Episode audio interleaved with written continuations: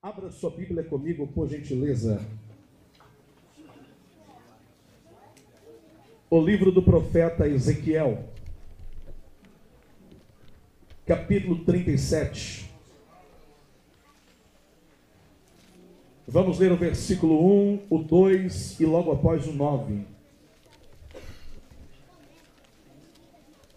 Profeta Ezequiel, capítulo 37 versículo 1, 2 e logo após o 9. Quem achou, diga amém. amém. Diz assim: Veio sobre mim a mão do Senhor, e o Senhor me levou em espírito e me pôs no meio de um vale que estava cheio de ossos, e me fez andar ao redor deles e eis que eram muito numerosos sobre a face do vale e estavam sequíssimos. Versículo 9.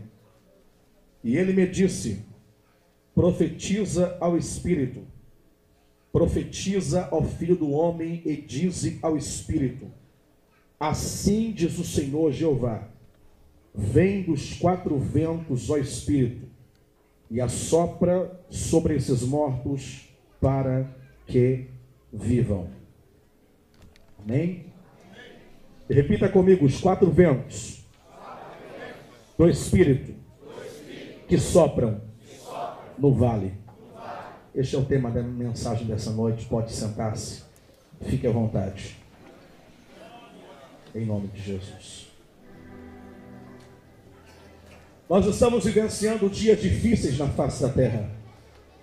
Dias tenebrosos onde a inversão de valores tem sido evidente e palpável. Quando olhamos para o decorrer da existência da humanidade, percebemos que a cada dia ela vem se corrompendo perante as suas próprias concupiscências.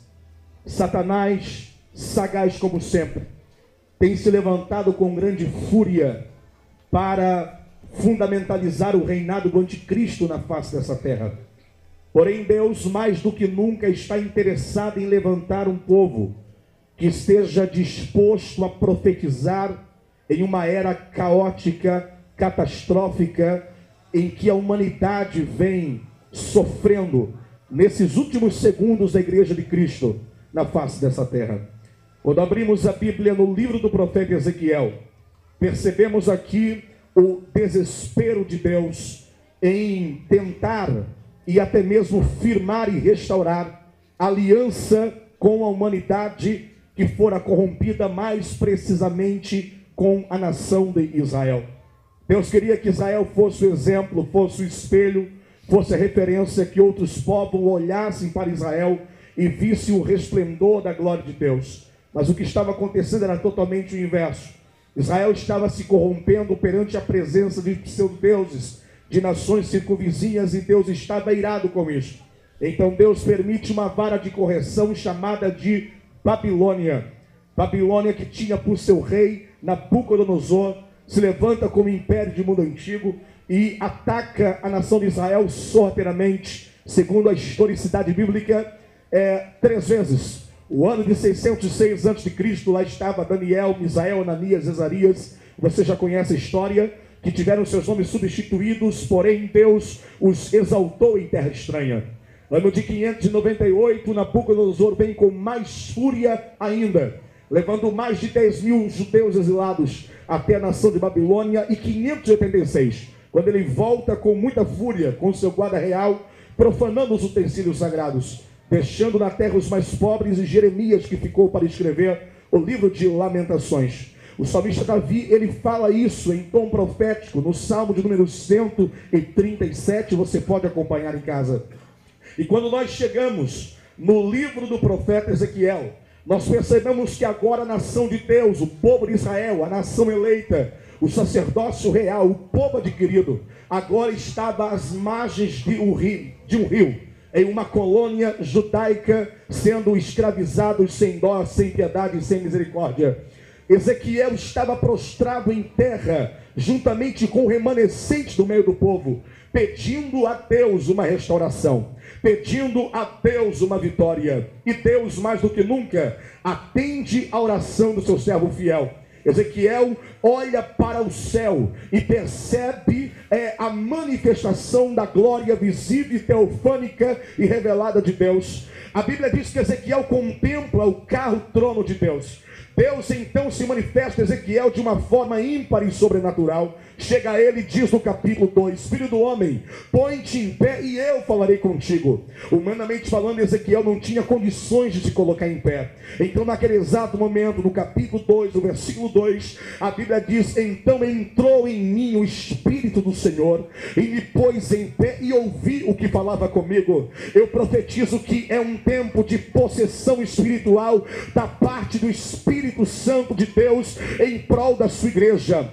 O Espírito Santo Santo há de possuir seus servos e suas servas como nunca antes para influenciar esta geração. Se por algum motivo alguém caiu, alguém pecou, alguém errou, alguém negligenciou para com a lei do Senhor e não tem mais autonomia sequer para se levantar no seu devido lugar, eu profetizo que haverão dias em que o Espírito Santo de Deus há de se apossar da sua vida, há de se apossar da sua família, há de se apossar do seu ministério.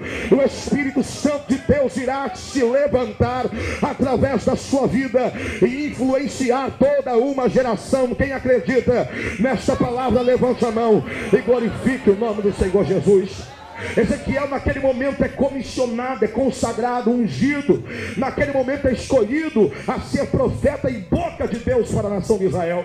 E quando ele chega no capítulo 37, eu percebo no versículo 1 que ele diz: Veio sobre mim a mão do Senhor, e o Senhor me levou em espírito, ou seja, Deus o arrebata em espírito, e o Senhor me pôs no meio de um vale, e o Senhor me me pôs no meio de um vale.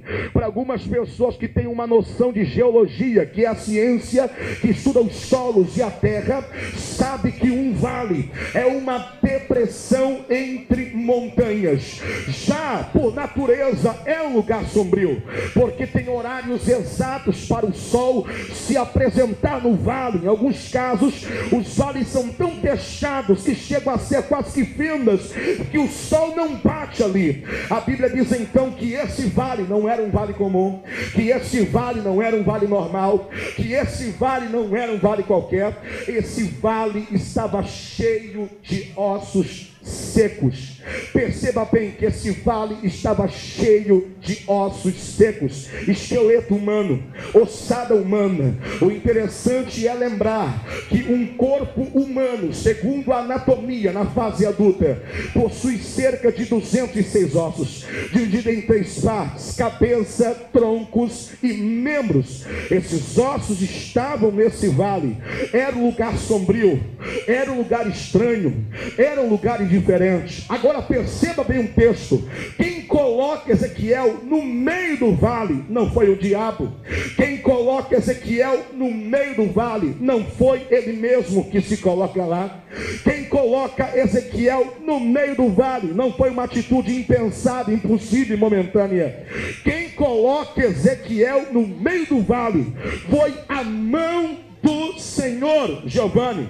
Será que a mão de Deus colocaria Ezequiel em um lugar desconfortável? Será que a mão de Deus colocaria Ezequiel em um lugar sombrio?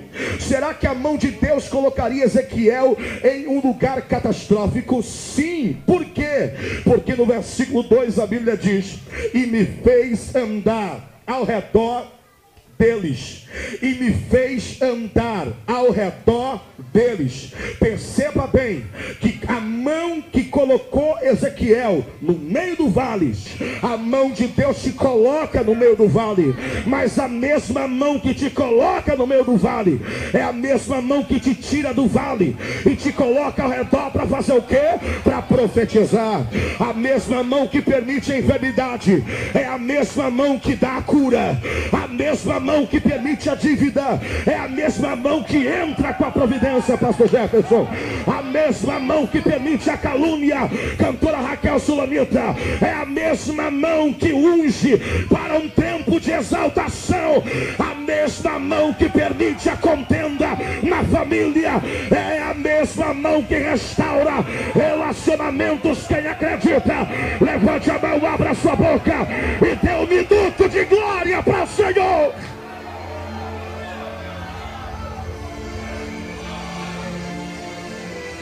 E me fez andar ao redor deles Eis que eram muito numerosos sobre a face do vale.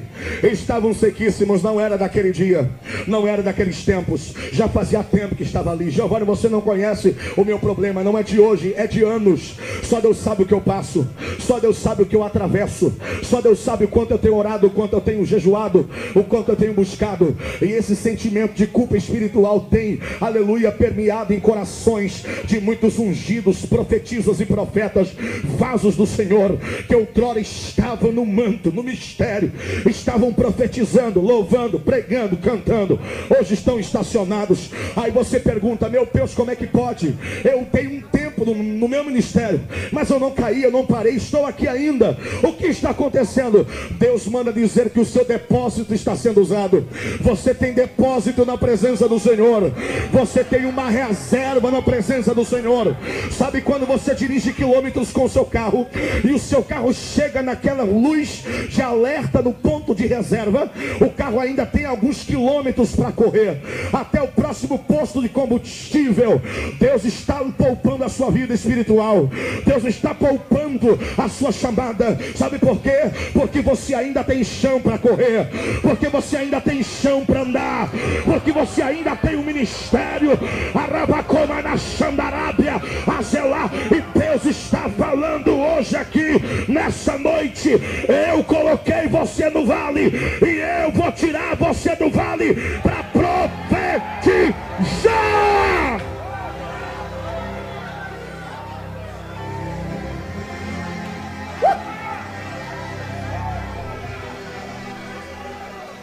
Filho do homem. Filho do homem. Acaso Poderão esses ossos voltar à vida? Ezequiel, naquele momento, se cala, porque era uma pergunta a nível de Deus. A mesma pergunta, no mesmo tom, mesmo nível de pergunta que Deus fez para Jó: Onde estavas tu? Quando eu lançava os fundamentos da terra.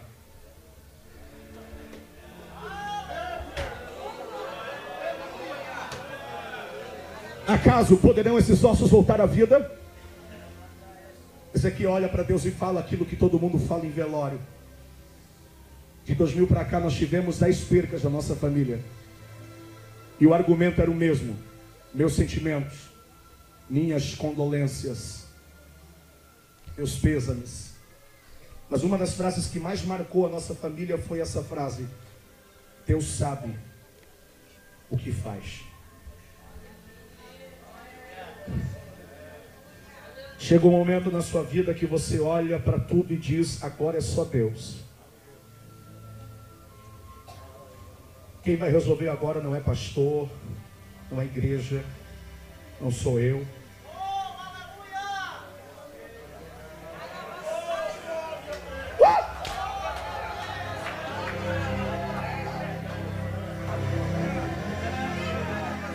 Agora é só Deus. Jéssica, coloque as mãos no coração dessa irmã aqui que está no primeiro banco com essa criança de saia vermelha no colo. Rapidinho, Jéssica. Essa irmã aqui que está com essa criança, coloque as mãos no coração dela. Porque Jesus hoje está entrando com uma providência na família dela, uma cura para o coração dela, para a alma dela. E um novo tempo está chegando para essa mulher. Está sendo filmado, a minha responsabilidade é grande. Mas Deus manda dizer que o um novo tempo está chegando para essa família. Quem acredita, levante a mão, abre a boca e dê glória.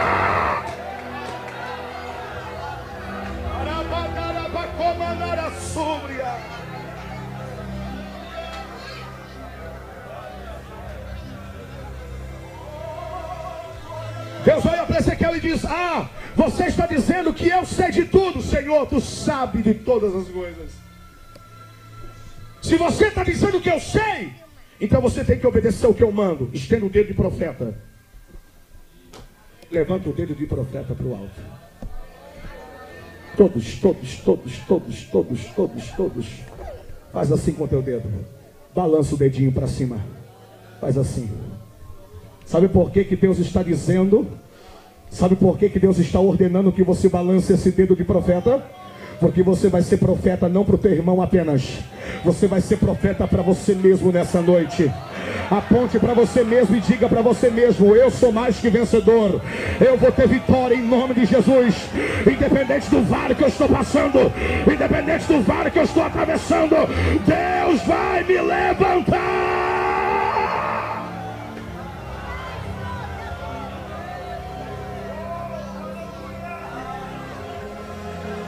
Ezequiel, profetize, profetize, profetize, profetize, profetize. Ezequiel olhou para Deus, ficou impressionado com a ordem divina. Ele diz assim: quem sabe profetizar o que? E Deus disse: profetize, profetize carne, profetize nervos, profetize pele, profetize, profetize, porque esse exército vai se levantar, esse exército vai se colocar de pé. Capítulo 37, versículo 7. Então profetizei como se me deu ordem e houve um ruído. Outras traduções dizem: enquanto eu profetizava, eis que se fez um rebuliço e os ossos se juntaram, cada osso ao seu osso. O crânio que estava no norte veio para o sul, o fêmur que estava para o oeste veio para o sul. Cada osso se juntou ao seu osso e o exército começou a se formar na frente de Ezequiel. Israel, ei, quando você profetizar, vai acontecer um movimento aqui dentro dessa igreja, vai acontecer um movimento lá dentro da tua casa, lá dentro da tua família. Quem acredita, levante a mão, abra a boca e dê glória, Senhor. Levante a mão por um minuto, levante a mão por um minuto. Levante a mão por um minuto, levante a mão isso. Profetiza, profetiza, profetiza sobre a tua vida, profetiza sobre a tua casa, profetiza sobre a tua família, profetiza sobre os teus negócios, profetiza sobre a tua saúde. Abanda kamanoshi rebeterefai, alabandumi nasarebe comanácia, remendumi nácia, premitsau idere prominai, relenço camanúbria, terra núbria, arabandome nasarébia. Agora coloque a mão no ombro de alguém do seu lado. Profetize porque essa unção vai passar. Profetize porque essa autoridade vai passar. Profetiza, profetiza. Eu já estou ouvindo barulho. Eu já estou vendo osso se juntando ao seu lugar. Eu já estou vendo ruído de águas. Eu já estou ouvindo barulho de uma cachoeira. Abra a boca e adore.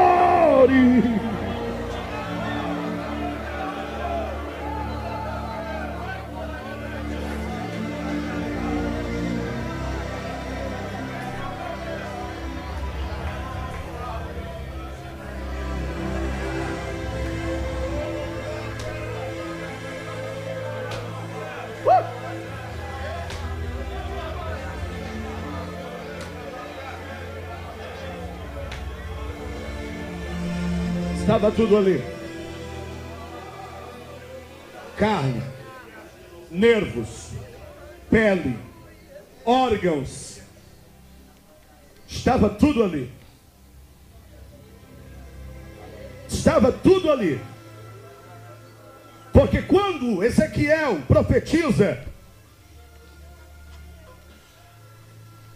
Deus aqui está falando que iria restaurar a nação de Israel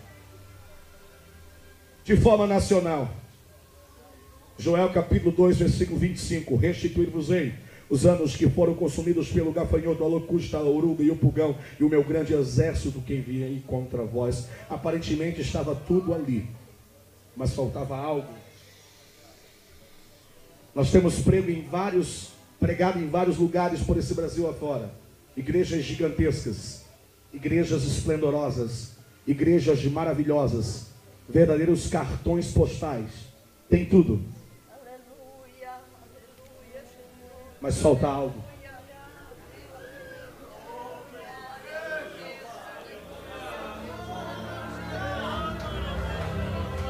Tem tudo.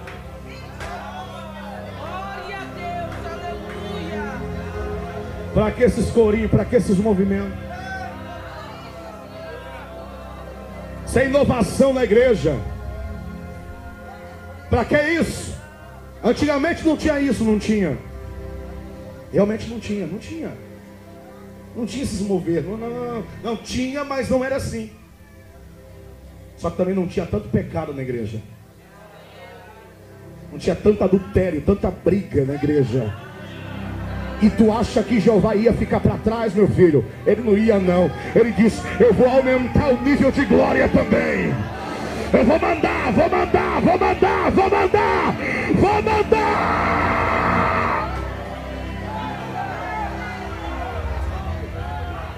Tem tudo. Mas falta algo. Falta o Espírito. Deus olhou para Ezequiel e disse: Profetiza o Espírito ao filho do homem, mortal, limitável, falível. Se eu puxar da tomada, meu filho, tu não profetiza mais. Tu está ligado comigo, então profetiza, vai. Ezequiel aponta o mesmo dedo que ele profetizou para o vale, para carne, nervos, pele, e profetiza assim no versículo 9: Assim diz o Senhor Jeová Dos quatro ventos, ó Espírito, e assopra sobre esses mortos para que vivam. Agora já não era mais esqueleto, agora era morto. Agora já não era mais ossada, agora era defunto, zumbi. Quer dizer que já está melhorando o negócio, Deus já está trabalhando, Deus já está entrando lá, pastor Cledes, Deus abençoe sua vida, Deus já está entrando lá, Deus já está entrando com a providência. Giovanni, o que será que Deus está fazendo na minha casa? É o que você não pode fazer, porque cada vez que você tenta falar de Jesus, Satanás não deixa, mas Deus está doendo, está quebrando, está lapidando, está tratando, porque só Deus sabe tratar com seus mãos.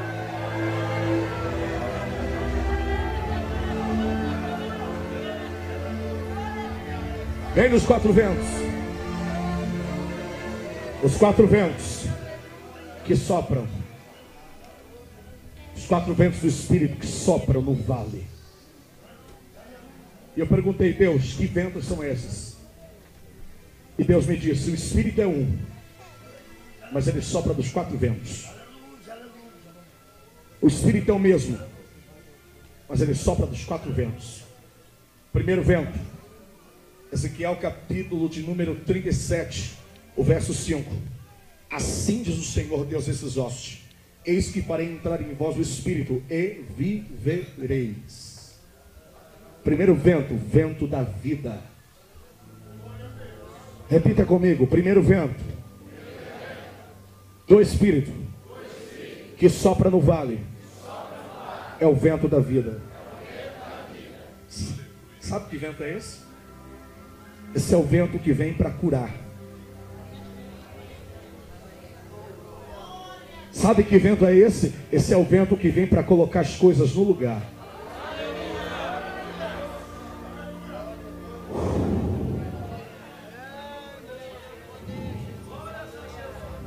Sabe que vento é esse? Esse é o vento que vem para dar vida à sua vida. O primeiro vento é o vento da vida, porque quem te deu a vida não foi um fruto, fruto da evolução. Você não é o fruto da evolução, você não veio do macaco. Macaco não sente a presença de Deus. Agora você está aqui todo arrepiado da cabeça aos pés, sentindo a glória de Deus. A macumba está sendo desfeita, a magia negra está sendo quebrada, porque o vento da vida está entrando lá. Quem acredita que o vento da vida está aqui nessa noite, levante a mão. Abra a boca e dê glória ao nome do Senhor. Dê glória ao nome de Jesus.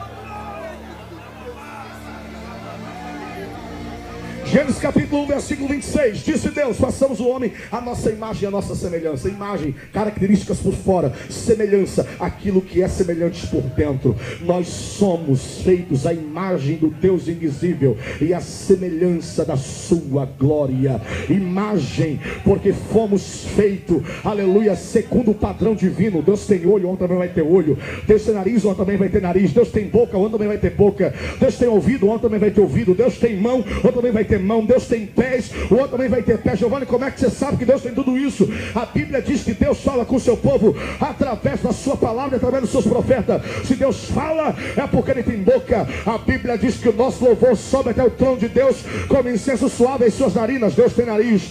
A Bíblia diz que o olho de Deus contempla toda a terra, os bons e os maus, e há de dar a cada um a sua recompensa, segundo for designado, atravessa parede, atravessa muro, atravessa barreiras, porque Deus a tudo vê. A Bíblia diz que os ouvidos de Deus estão agravados e sim atentos para ouvir a oração que for feita nesse lugar. Deus tem ouvido. A Bíblia diz que a mão de Deus não está encolhida e se estendida para abençoar. Deus tem mão. A Bíblia diz que a terra está no estado dos seus pés e as nuvens são um pó dos seus pés. E quando Deus quer olhar para a terra, ele tem que ficar se curvar, porque a terra está no estado dos seus pés. Na presença de Deus não tem crente feio, não. Pode ser careca, bangueira e zarolho, mas se tem a glória de Deus é bonito, porque foi feito a imagem de Deus. Cadê você? Levanta a mão! Ai, ai, ai, ai.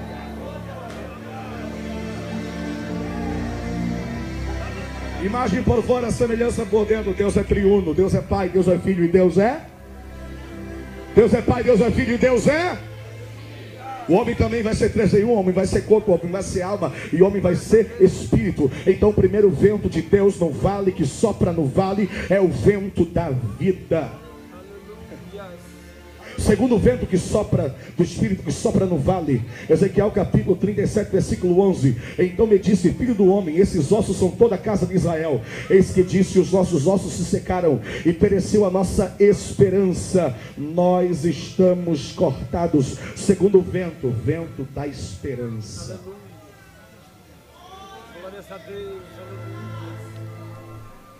Sabe por que você não desiste? Porque você tem uma esperança. Sabe por que, que a Assembleia de Deus de São João Batista, no Brasil, no estado de Santa Catarina, não para? Porque nós temos uma esperança.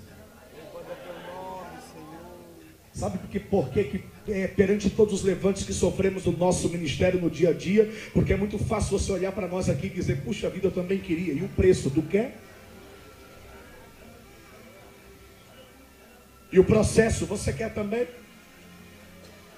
Mas sabe por que, que não desistimos? Porque nós temos uma esperança. O mundo diz a esperança é a última que morre. A nossa já morreu, mas já ressuscitou no terceiro dia.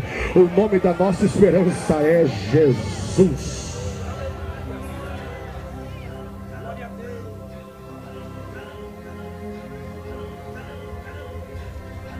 Terceiro vento.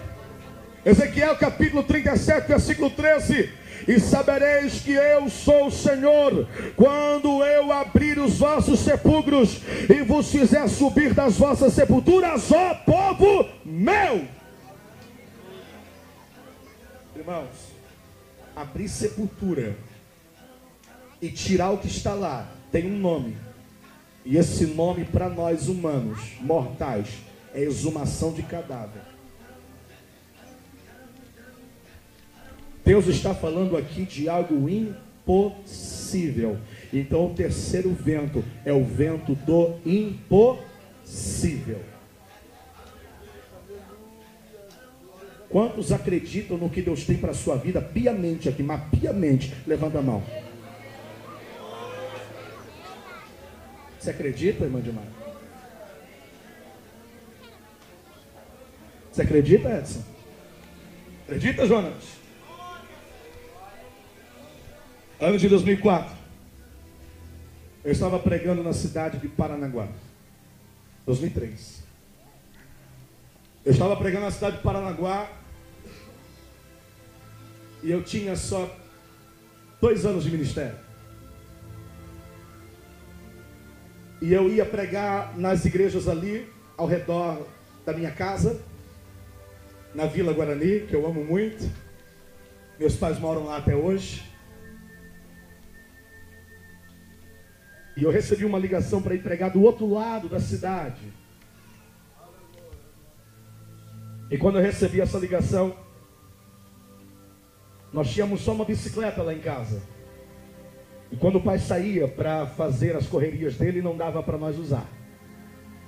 Nós tínhamos que pegar o tal de circular, o ônibus, o latão. Quando nós tínhamos dinheiro, quando não tinha, fazer o quê? E a irmã me ligou e disse: Pode vir aqui pregar para nós amanhã à tarde. Era quarta-feira, uma quinta tarde.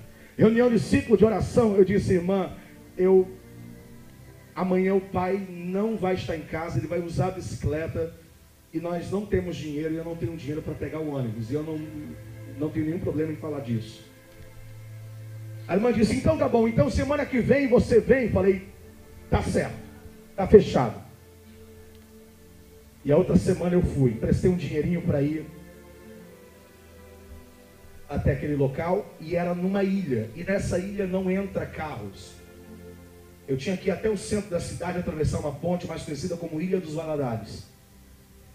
Tem 20 mil habitantes nessa ilha e não atravessa carro. E eu fui. Desci ali no centro e andei alguns quilômetros a pé até a igreja. Naquela época não tinha essa circunferência frontal. Eu era mais retinho igual o Jonatas assim.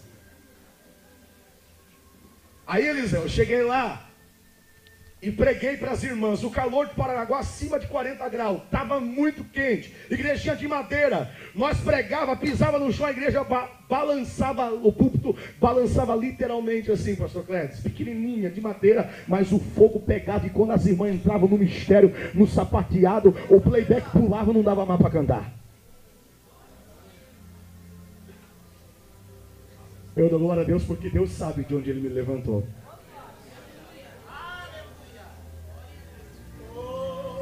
E eu preguei. E eu preguei com vontade naquela tarde. Não tinha muita gente, tinha mais as irmãs, com os filhos chorando, gritando. E criança é uma benção, né, irmã? É a vida. Aí, acabou o culto. A irmã olhou para mim e disse, irmão Giovanni, nós temos uma recepção para o irmão ali atrás da igreja, na cantina. Você pode ir lá tomar um refri, um salgadinho. Falei, amém, irmão, vamos lá. Quando eu cheguei lá, elas todas reunidas gritaram, surpresa! Eu olhei uma bicicleta, barra circular, barra forte, Monarch, Irmão Marcos, eu dobrei o joelho, eu comecei a chorar de tanta alegria por causa de uma bicicleta. Eu olhei e falei, o nome dela vai ser Joaquina. Oh, meu Deus, Jesus me deu Joaquina. Quando eu fui para tocar nela, Deus tomou uma irmãzinha daquela no mistério. Chegou para mim, apontou o dedinho assim, com, é, é, e com muita simplicidade, disse assim: Ó, eu, Senhor, vou te tirar de cima dessa bicicleta e vou te levar pelos quatro cantos desta terra. Tu vai subir em pássaro de ferro, tu vai pregar minha palavra em outras nações, diz o Senhor. Eu ia, eu ia, irmão. E eu ia pregar. Meu pai não acreditava na época no meu ministério. Minha mãe era a única que orava comigo. Meu pastor na época não acreditava, me perseguia, mas eu louvo a Deus pela vida do pastor que me perseguia, porque graças a ele hoje estou aqui. Foi usado por Deus para me quebrar, para me moer. Eu ia, e eu ia, e eu ia. Congresso, eu ia, e eu ia, e eu ia. E tinha muita gente que dizia, rapaz, por que, que você não chegou lá ainda? Por que, que você não foi para lá ainda? Por que, que você só fica aqui, aqui, lá, aqui, lá? As agendas começou a abrir em Santa Catarina. Conheci aquela loira linda dos olhos azuis ali que Jesus me deu. Casei com ela, vim para cá e continuei aqui. Paraná, Santa Catarina, Paraná, Santa Catarina, Paraná, Santa Catarina. Não lembrava eu de uma profecia de muitos anos atrás que eu entreguei para um jovem sonhador que foi embora para a América, Estados Unidos da América, e de vez em quando comprava crédito para me ligar, chorar no telefone e contar as dificuldades lá. E um dia Deus falou com ele: Eu vou te levantar, eu vou te usar, eu vou, aleluia, fazer de você alguém que eu, Senhor, irei se manifestar através da sua vida. Quando foi no começo do ano agora, esse pastor entra em contato conosco. Eu falei, meu Deus, quem é você? Ele disse: Eu sou aquele jovem que você orava por telefone. O meu nome é Pastor Denis. Estou aqui no Canadá, na América do Norte. E o pregador do nosso congresso desse ano vai ser você. Deus é o Deus do impossível.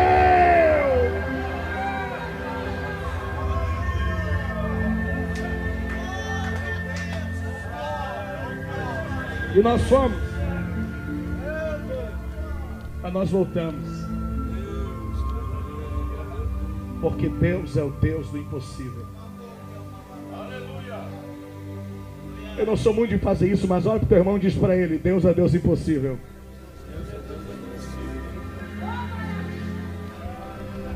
Olha bem para ele e diz: Ele vai fazer na tua vida, ele vai, vai acontecer. Diz para ele: Vai acontecer.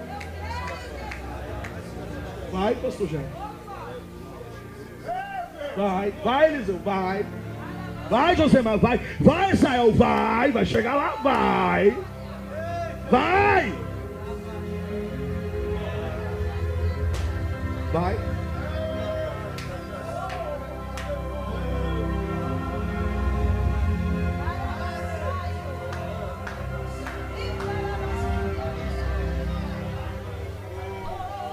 Você quer saber o tamanho da promessa que Deus tem na tua vida? Você sabe que é impossível, né? Para alguns. Você quer saber o tamanho, a dimensão? Quer saber? Glória a Deus. Tenta contar quantas estrelas tem no céu. Consegue?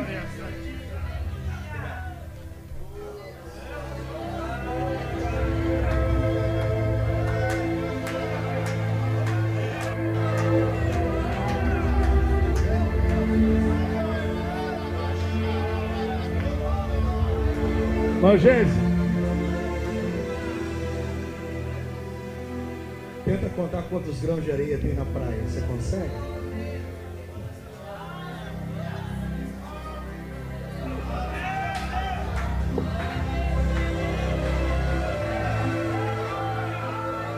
Quando o céu está azul, você consegue enxergar o fim dele?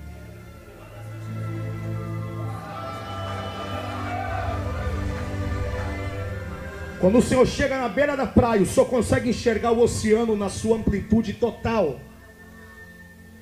Enquanto você fica nessa porta, tem um varão maior do que você que fica do teu lado.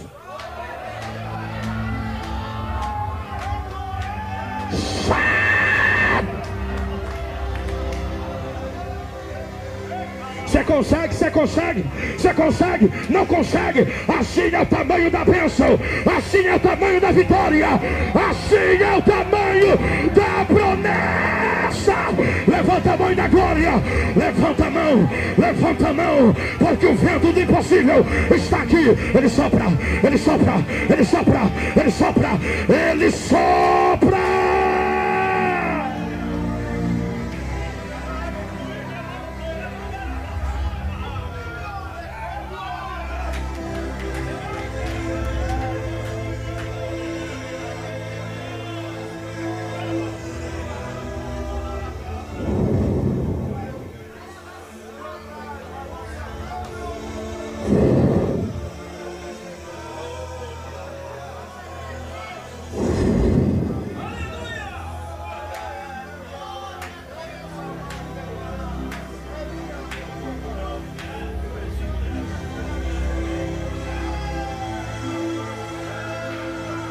Chamando camandara bando que levai.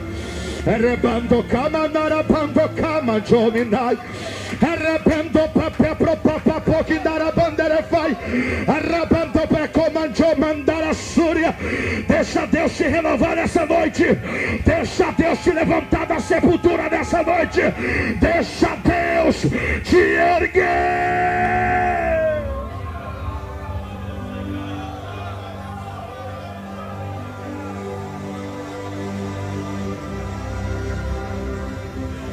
Eu vou terminar.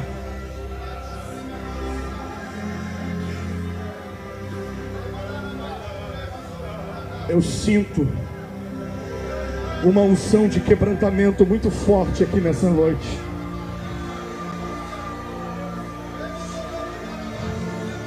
Eu estou aqui debaixo de oração. Eu estou aqui debaixo de uma promessa.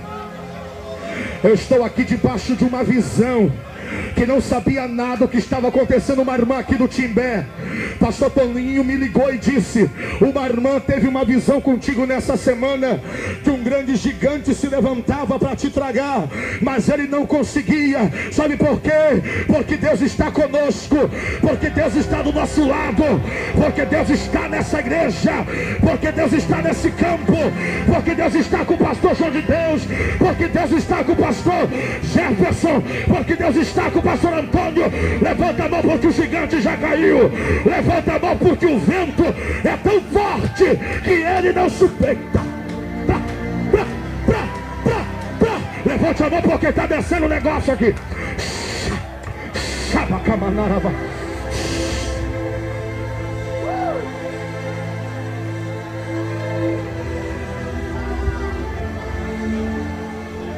Fica de pé, fica de pé, fica de pé, fica de pé.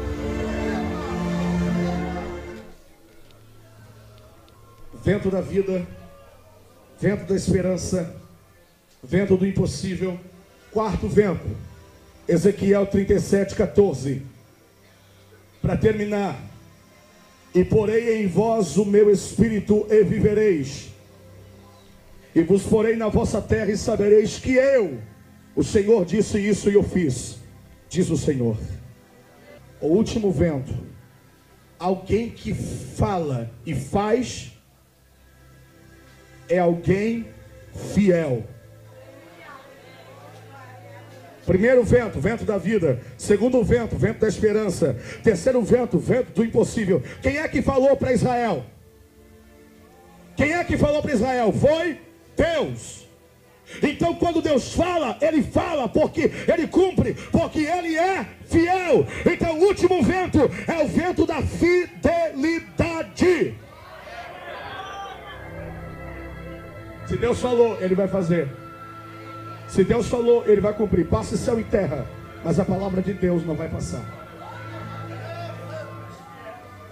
A restauração de Israel se deu no ano de 535. Quando o rei Ciro da Pérsia assume o império, ele libera o povo para voltar para casa, segundo a profecia de Isaías 45, 200 anos antes de ele nascer. E a restauração de Israel vai se dar logo após o milênio, quando a nova Jerusalém descer do céu e se acoplará a Jerusalém terrestre, e nós teremos livre acesso como Deus bem entender. Esse vento hoje vai soprar na tua casa. Esses ventos hoje vão soprar na tua vida. O Espírito é um só, mas os ventos são quatro: vento da vida, vento da esperança, vento do impossível e vento da fidelidade. Se você precisa, se você necessita, não se acanhe. Se você quiser vir aqui na frente, e se você tiver coragem de vir aqui na frente, eu vou ter coragem de orar por você.